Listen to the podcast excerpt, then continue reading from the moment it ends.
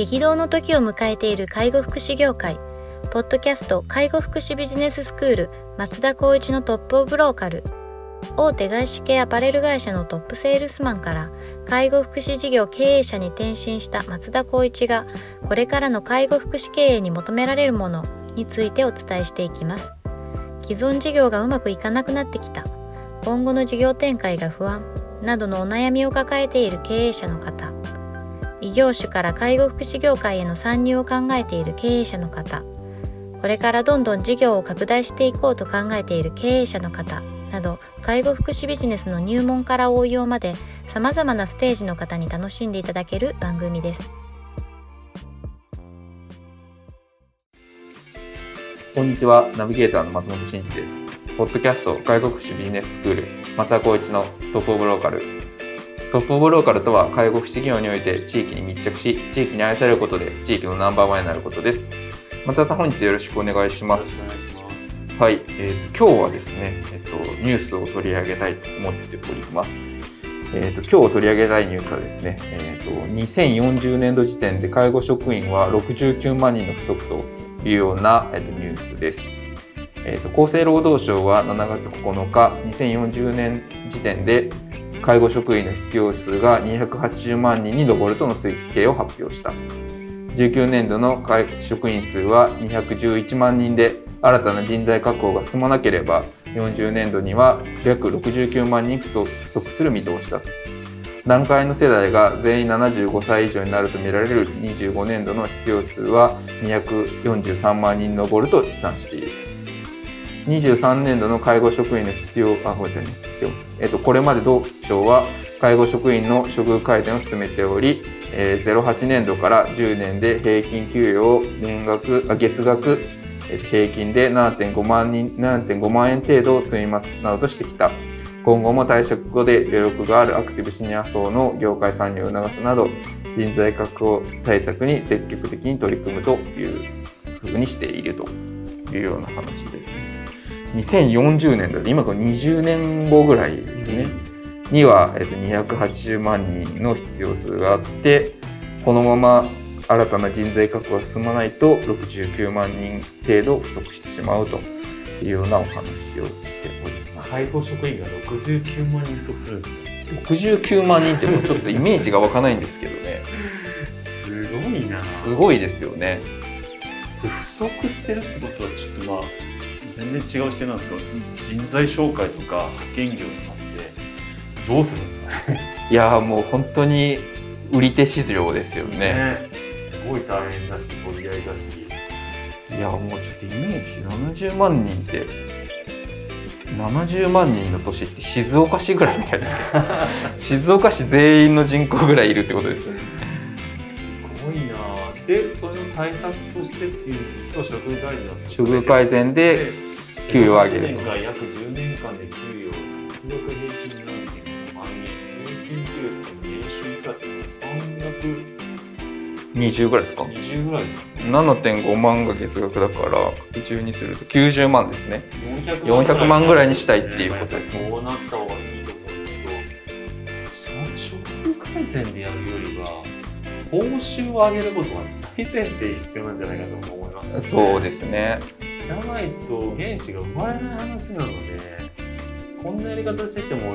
赤字だったら7.5万円回せないですよねそうです制度ね。上でいくと赤字だったら処遇改善いいですよっていう免除が出てるんで、ね、あそうなんすか。そうなんですよだからそうなっちゃうとねいいことにはなってない気がするんですよねなんかちょっとこう筋よしの解決策じゃないかもしれないですよね、うん処遇改善で。っぱりこうなんだろう現場を知らない頭のいい人が考えたことなのかなみたいなふうに思われちゃいますよねこれは。いやでも本当そうなんでしょうねこれは。まあでも70万人程度不足した中で介護インフラをこう維持していかないといけないって思うとまあそれこそこのアクティブシニア層の参入ってありますけどあと外国人の方とかもありますよねきっと。まず一つやっぱ外国人を採用していくっていうところでダイバーシティ化をやっぱ目指さなきゃいけないよねみたいな話なんですけど言ってもやっぱり日本人って比較的あの気質があるので外国人ってどうなんだろうみたいなところをまず取っ払わなきゃいけないんですよまず一回こう弊害が出てくるかなって思うんですけどやっぱり私たちみたいな中小零細企業ってじゃあどうしたらいいんですかって話になると思うんですよね。はいそうなった時にはこう自前でまあ育成をしていくそれこそ無資格者っていうのを採用していって資格を取らせていくっていう部分でのやり取りがまず一つパターンとしてはあるのかなって思いますね。そうだまあなんだろうなもちろんやりがい搾取にはなってはいけないんですけどこういったジャンルで働く人たちって一定のやっぱりその存在意義というか承認欲求的なものがあってやっぱりここに携わることで私たちは満たされる自分が満たされるという部分があるので賃金はまあ別だっていう部分があるので、うんやっぱ働きやすさよりも働きがいがあるような、まあ、組織にしていくというかチームにしていくっていう意識は今この、まあ、5年10年と先を見据えて今やってる皆さん事業所っていうのを来年にはやめるっていうことはなかなかできないと思うので、まあ、先を見て前を向いて上を向いてするんであればそういったところの取り組みは絶対にやるべきことじゃな。これでもこうあの介護の必要人数がこれだけ増えるってことはそれだけ介護を受ける人たちも増えていくってことじゃないですか。そうですねこれだけこうマーケットがこう伸びているのにもかかわらず、まあ、倒産の数っていうのも一定数出てくるっていうのはもうこれやっぱ人が取れないっていうのがやっぱ大きい問題です。そうですね人が取れないってのもありますしやっぱりその法改正、まあ、今度の3年後はダブル改定になりますけどどんどんやっぱりこの原資がない分報酬が下がってきているはい。もしくはベースの部分はあの報酬が下がってるけどもこういった人材をいれば加算を取るっていうこういったシステムになってきてるのでなかなかその加算を取れるっていう資格者って採用できにくい。だからこそこの普通の天井が決まっているような施設系に関しては、まあ、何人入れてもいくらしかないし人材入れようとしても例えば、まあ、人材紹介を使って入れても、まあ、コストパフォーマンスが合わないとか、まあ、こう負のスパイラルに入っちゃって倒産件数が増えるっていうのはう必然的かなとは思いますよね。そうすると、まあ、この、まあ、成長ある種成長マーケットなんですけど、まあ、その中でもこう制度ビジネスだけあってこう、まあ、上限がどうしても国の制度で決まってしまうとなるといかにこういい人材を長く定着させてこうなるべくこう働きがいを持って働いてもらってっていうそういう職場環境が作れるとその新しい人も取りやすいっていうなんかこういう循環を埋めるかっていうそんな感じですかね。そうですねやっぱニーズあっての自分たちのサービスだと思うんですけど、まあ、やっぱりそのなんだろう担い手というかこうスタッフがいないとうん。なかなか受け入れができない、そうですね。まあ、いろんなフェーズの中で、まあ、課題感がいっぱい山積しちゃうんですけどあとはこうポイントとしてはもしかしたらもう来年以降、まあ、保険外っていう部分での公費を頼らないようなサービスを横展開していくとかちょっとこうあの攻め方というか戦略的な部分ってちょっと違ったトレンドが出てくるんじゃないかなって僕はちょっとイメージしてるんですよね。要するに何が言いたいかっていうと資格ありきのビジネスっていうよりはそういった今も介護保険の認定もどちらかというと介護度が出ないような仕組みになっちゃってきてるので、いわゆるこう介護難民者っていうのが多いと言われてるんですね。そこの人たちがなんだろう公費じゃなくって自費でもいいからそこを利用したいっていうサービスがやっぱり選ばれる時代になってくるんじゃないかなってまあ必然的にそうなってくると思うんですけどうんそういうようなスタンスでいくと違った部分でそういった採用っていうのを促すということも考えてもいいのかなっていうのはちょっと個人的には思いますね。そう思うとその介護保険制度以外のところにいかにこう視点を向けて、まあ、こう多角化戦略が取れるかみたいなところもある種人材確保のところに影響してくるよとそうですねいう話ってことですよね。あとはやっぱりスタッフが採用されて働き方の選択肢を増やすっていうのも必要だと思うんですよね。仮に言うとデイサービスをやってますとそれをまあもう1店舗2店舗3店舗増やすのもいいんですけどそこにやっぱり来てる人が訪問介護を使いたいとか、まあ、ケアマネージャーさんを選びたいとかそういった部分での、まあ、割と一気通貫できるような複合サービスっていうのも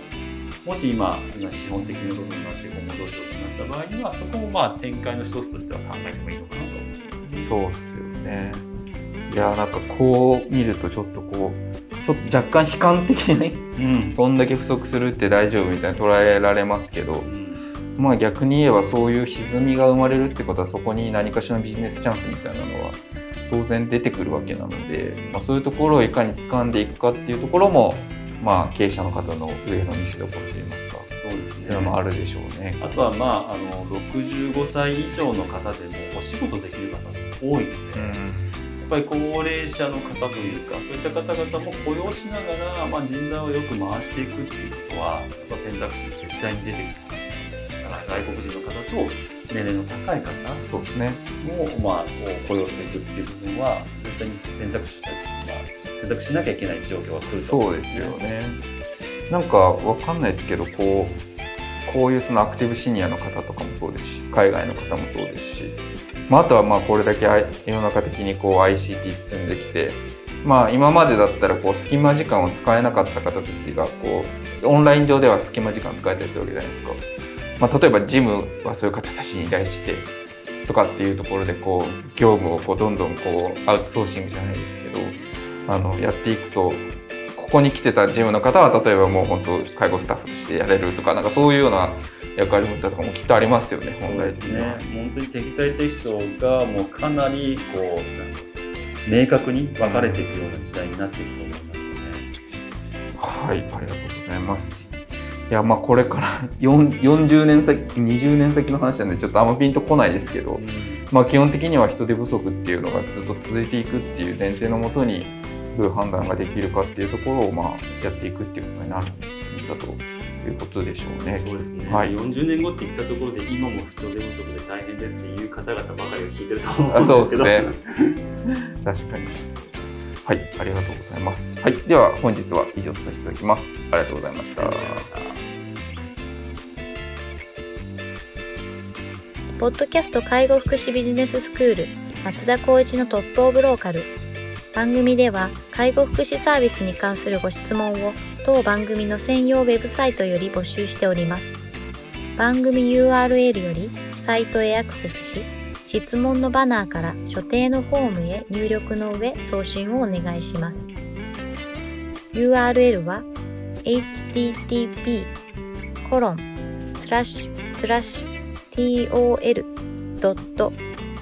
sense かっこセンスハイフン